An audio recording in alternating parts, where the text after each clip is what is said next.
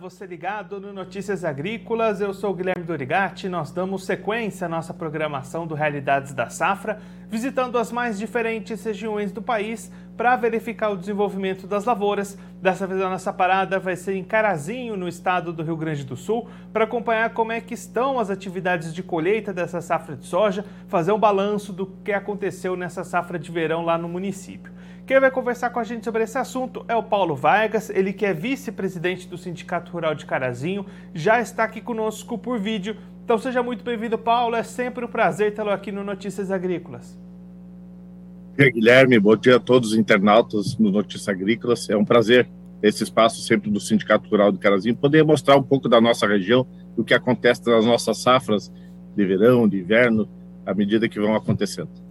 Paulo, vamos começar falando sobre o milho, que já teve as atividades de colheita encerradas aí no município. Da última vez que a gente conversou foi lá em dezembro e você já destacava que a perspectiva era perder 80% do milho. E aí essa confirmação aconteceu por aí com o término da colheita, né?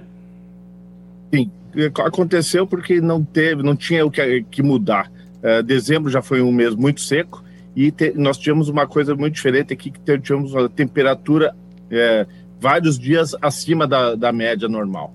E o que, que aconteceu? As plantas, além do que já vinham perdendo com a seca, é, perderam é, mais por é, transpiração, né, com esse calor que estava. Então, é, o potencial foi só diminuindo. E se confirmou essa perda de 80%, coisa que nunca foi vista aqui na nossa região. É uma safra, é um ano complicado para a safra gaúcha. E aí, Paulo, olhando agora para a soja, daquela oportunidade em dezembro, você estava comentando uma perda já ao redor de 20% para a safra de soja. Mas aí a situação para a soja agora com a colheita avançando, chegando ali na parte final, a situação da soja piorou um pouquinho, né? Bastante, o estado é bastante grande, então tivemos muitos micro, microclimas é, afetando, é, além do normal, é, muitas regiões tiveram situações piores. Teve gente que no estado não conseguiu ou plantar, ou se plantou não nasceu, ou se nasceu uma planta, planta débil, né, fraca, que aí ela não vai deixar, é, não vai formar grão, não vai fazer nada. É um ano bastante complicado, e aí tivemos produtividades no, no estado de, de zero até onde choveu safra cheia. Mas isso é muito pouco safra cheia aqui na região. Esse ano aqui a média aí do estado aí por volta de 24 sacos por hectare, é uma quebra de 55 em Carazinho, vamos falar agora Carazinho, 55% da quebra de soja na nossa região. Isso não é, só tinha acontecido uma vez, eu acho que não tão grande como essa, em 2005, é uma grande seca que nós tivemos aqui. Eu acho que essa é, foi mais abrangente e ela é a pior seca da, da história da soja no nosso, na nossa região de Carazinho. Vamos falar especificamente de Carazinho, norte do Rio Grande do Sul, no Planalto Médio, para quem não conhece a região, perto de Passo Fundo, não me toca essa região. É, Carazinho fica bem no centro do Planalto Médio, e é uma região normalmente de terras muito férteis, produtor é, investe em tecnologia, produtor é, conhecedor da cultura, mas falta uma coisa: água. Nós temos dificuldade de reservação de água. Nós poderíamos ter. Aqui chove durante o ano, a, gente, a média do estado 1,80m, são 1.800 milímetros ano. Isso seria suficiente para qualquer coisa, se a gente conseguisse guardar um pouquinho disso. Muito dessa água vai, vai para os rios e vai para o mar. E depois que ela é salinizada, a gente sabe que ela não volta. Ou é muito cara para trazê-la de volta. Então, nós temos que ter processo de melhorar o processo de armazenamento de água, de irrigação, para a gente ter uma estabilidade de produção no futuro e não venha acontecer. Precisamos resolver o problema atual da safra atual, que são as prorrogações, que, que ainda não estão vindo do nosso governo. Todos estamos aguardando que os bancos recebam informações, precisamos, temos problema de investimento, custeio, a próxima safra é muito cara, né, ainda muito cara, então temos que ter muito cuidado com a safra atual, resolver o problema atual e também tentar resolver o problema futuro de eh, melhorar a irrigação em todo o estado do Rio Grande do Sul. Aí, Paulo, essa questão da irrigação e da armazenagem de água é um assunto que sempre vem à tona aqui no Realidades da Safra, quando a gente fala com o pessoal aí do Rio Grande do Sul, diversas regiões do estado, sempre levantam essa questão. Como é que o senhor está vendo avanços nesse sentido? Existe algum avanço nesse sentido? O que, que pode ser feito para melhorar essa questão aí para safras que vão vir pela frente?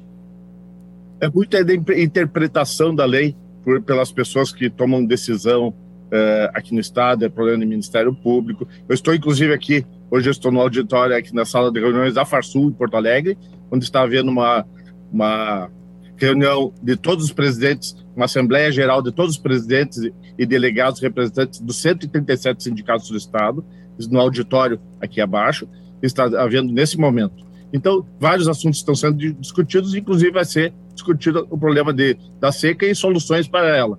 E as medidas que estamos aguardando que venham o quanto antes do governo federal. Veio para a agricultura familiar alguma coisa, mas para médios, pequenos, médios e grandes produtores não veio nada ainda nesse sentido. E, além do que, não se sabe os juros ainda da próxima safra, como é que serão os custeios, né? ainda está muito incipiente essa, esse, esses dados ainda. E Paulo, para a gente encerrar olhando um pouquinho para frente, como é que está a preparação para a safra de inverno lá em Carazinho? O produtor está animado com essa nova safra que vai chegar? O produtor estava animado, mas o custo está muito elevado.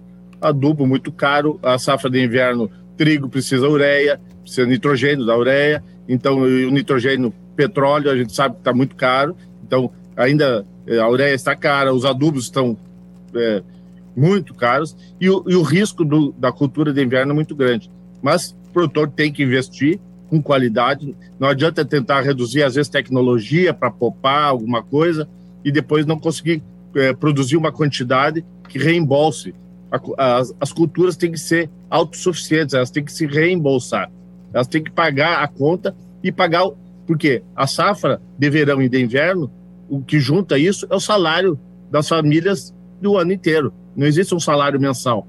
Então, nós precisamos que te, tenhamos safras cheias, com boa rentabilidade, que é a palavra-chave, e evitar gastos é, desnecessários com, a gente chama, perfumarias, que muitas pessoas até tentam vender e não conseguem, porque o produtor que, que é consciente, que procura sua assistência técnica, que faz um planejamento já de inverno, de verão, das variedades, usando semente de qualidade sempre, usando os produtos de melhor eficiência, porque tem produto que está no mercado aí que é muito é, promete muito e não resolve. Então temos que ter muito cuidado. O produtor tem que estar muito atento. Ano complicado de gestão. A palavra-chave desse ano é gestão, com controle de todos os seus custos e muito cuidado também na hora da venda para evitar problemas. Muito dessa safra de soja já tinha sido vendida lá no ano passado, né, quando surgiram proposta aí de 160 reais, 150 reais, né? E o soja chegou a 200 e tantos reais.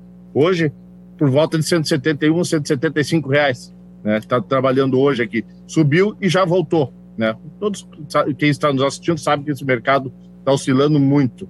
É, trigo hoje trabalhando a 94, aqui milho 84, é, preços bons, é, são bons preços, só que às vezes não, conforme a produtividade, não traz a rentabilidade necessária para o produtor rural.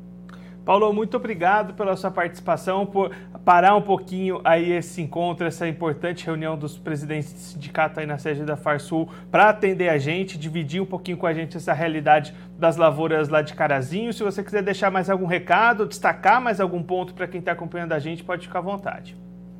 Sim, gostaria de destacar que ontem eh, teve a posse do novo secretário da Agricultura do Estado do Rio Grande do Sul, eh, Domingo Velhos Lopes, eh, que assumiu a secretaria e ele é um dos vice-presidentes da Farsul. Então temos agora um braço da Farsul também no governo do estado. Vamos ver se com tudo isso a gente consegue é, melhorar a situação do produtor rural lá no campo. E então desejamos a todos que tenhamos uma boa safra aí e vamos tentar é, buscar auxílio da melhor forma possível para todos. E é o que a gente está sempre fazendo. Então essa assembleia aqui vai tirar algumas posições que devem ser em, em após a Assembleia, divulgadas aí para a imprensa e o quanto antes a gente consiga é, melhorar a situação do produtor, melhor para todos. É todo, muito obrigado, tenham todos um bom dia e até mais.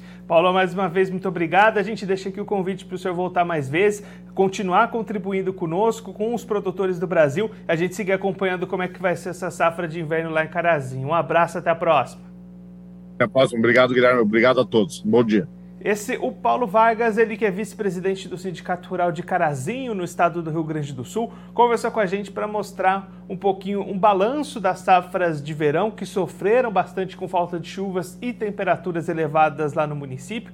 E também como é que está o sentimento, a preparação para a safra de inverno que vai vir aí pela frente lá em Carazinho. Paulo destacando uma safra de milho fechada, terminada a colheita no mês de fevereiro, com perdas de 80% na produtividade esperada.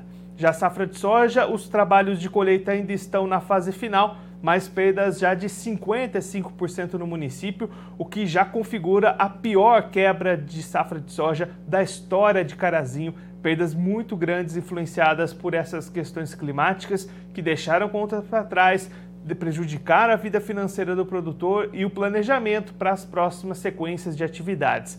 O Paulo também destacou que o produtor estava animado para essa safra de inverno, mas os custos de produção muito elevados tiraram um pouquinho desse ânimo, mas mesmo assim os investimentos devem acontecer. Paulo destacando bastante que não adianta retirar investimentos e de repente produzir menos, não conseguir fazer fechar essa conta da produtividade necessária. Então é preciso investir, é preciso apostar nessa produtividade que vai vir aí pela frente. E aí o Paulo também destacando. Nesse momento ele lá na sede da Farsul, uma assembleia de todos os presidentes de sindicatos lá do estado, unidos para discutir justamente essas questões que ficaram para trás dessa safra de verão com perdas muito grandes por conta da chuva, também algumas discussões com relação aos projetos de armazenamento de água, aumento da irrigação lá no estado também, uma questão que sempre é levantada pelos produtores gaúchos aqui na nossa programação. Claro, a gente vai seguir acompanhando tanto os desenrolares dessas conversas, como também o que vai acontecer na safra de inverno lá no Rio Grande do Sul. Bom, eu vou ficando por aqui, mas a nossa programação continua Notícias Agrícolas 25 anos ao lado do produtor rural. Participe das nossas mídias sociais no Facebook Notícias Agrícolas, no Instagram arroba Notícias Agrícolas e em nosso Twitter arroba Noteagri. E para assistir todos os vídeos, se inscreva no YouTube, na Twitch, no Notícias Agrícolas Oficial.